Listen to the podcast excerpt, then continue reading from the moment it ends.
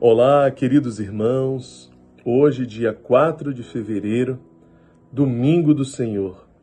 Nós estamos reunidos em nome do Pai, do Filho e do Espírito Santo. Ave Maria, cheia de graça, o Senhor é convosco. Bendita sois vós entre as mulheres, e bendito é o fruto do vosso ventre, Jesus.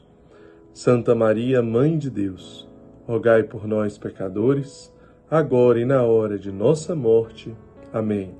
O Senhor esteja conosco, Ele está no meio de nós. Proclamação do Evangelho de Jesus Cristo, segundo São Marcos.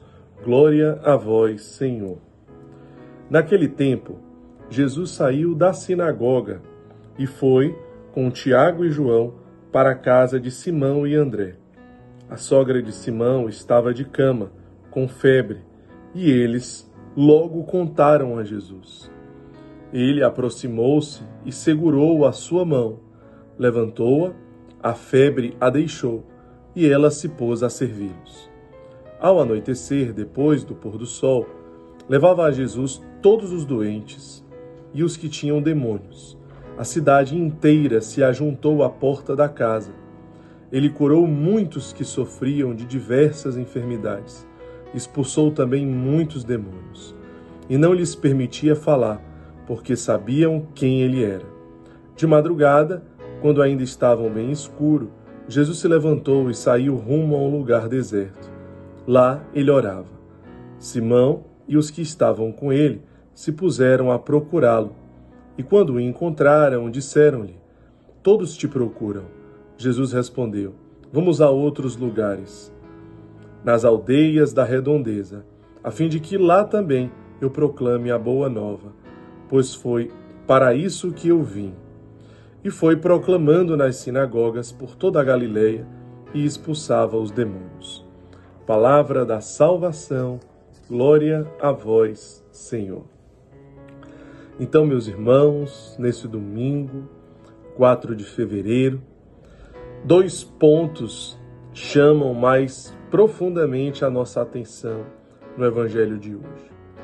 Primeiro, o desejo ardente do coração de Jesus de curar a todos, de libertar a todos. É isso que o Evangelho, é isso que São Marcos nos relata hoje. Ele curou muitos que sofriam de diversas enfermidades e expulsou também muitos demônios. A cidade inteira se ajuntou. Veja, Jesus, que é a própria compaixão, sempre, claro, cheio de compaixão, porque é a compaixão, porque é o amor. Arde no seu coração, sim, o desejo de amar, o se compadecer daquele que sofre, sentir na sua própria carne toda a dor da humanidade. Esse é Jesus. Por isso, hoje nós somos chamados a mergulhar nesse mistério de amor de um Cristo compaixão, de um Cristo amor. O que mais o inimigo ele tenta os cristãos é sobre o amor de Deus. Ele tenta nos convencer, especialmente nos momentos de mais dor, nos momentos de mais sofrimento, nos momentos de mais provação e dificuldade, que Deus se esqueceu de nós, que Deus abandonou você, e isso não é verdade. Permita que no dia de hoje esse amor encontre as profundezas do seu coração. Você, irmão acolhido, quantos sofrimentos você passou. Em tantos momentos você se sentiu abandonado também por Deus. Hoje você é convidado a fazer memória e a perceber que Deus nunca deixou de te amar, muito pelo contrário nunca deixou de sentir a sua dor. E o segundo ponto é: dentre tantas curas e libertações, aqui nós temos um, uma personagem especial no Evangelho de hoje. Jesus cura a sogra de Pedro. Veja, veja a fidelidade de Jesus com os familiares dos seus discípulos, dos seus apóstolos. É isso mesmo. Pedro precisava prosseguir naquele seguimento a Cristo. Pedro seria o primeiro Papa.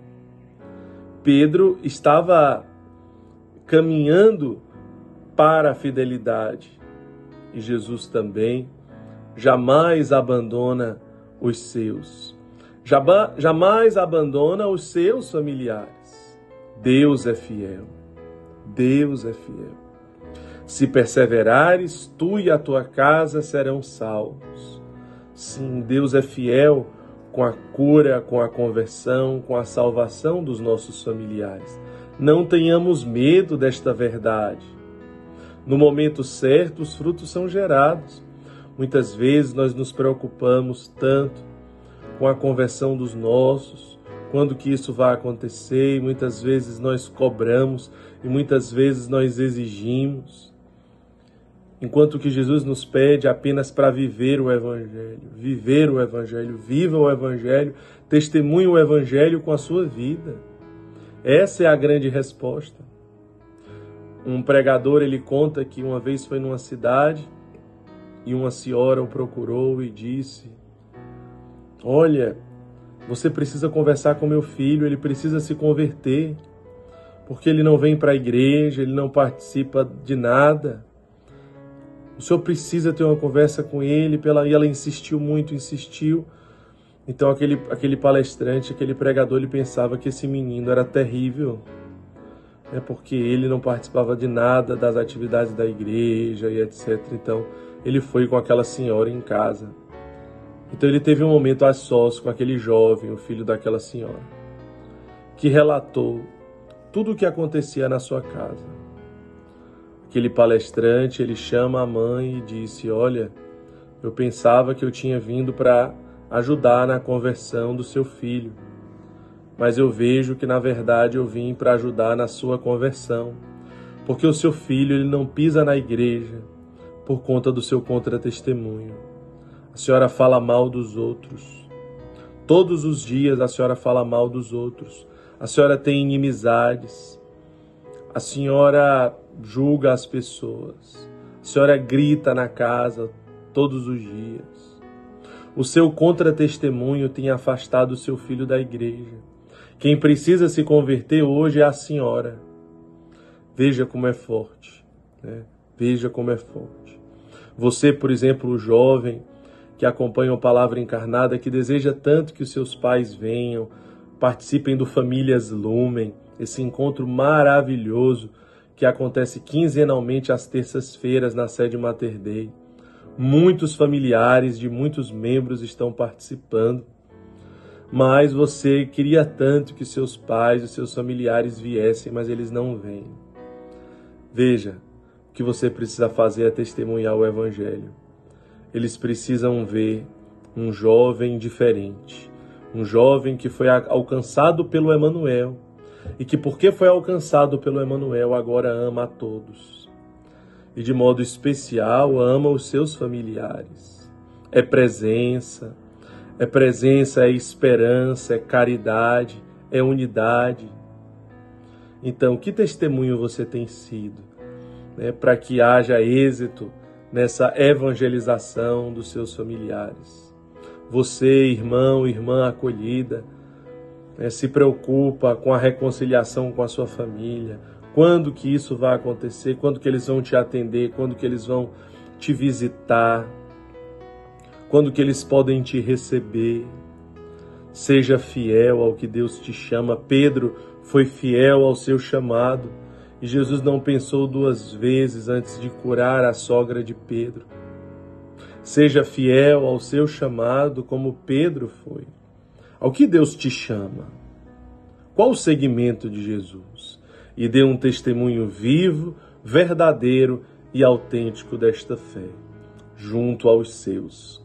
Que Deus nos abençoe, em nome do Pai, do Filho e do Espírito Santo. Amém.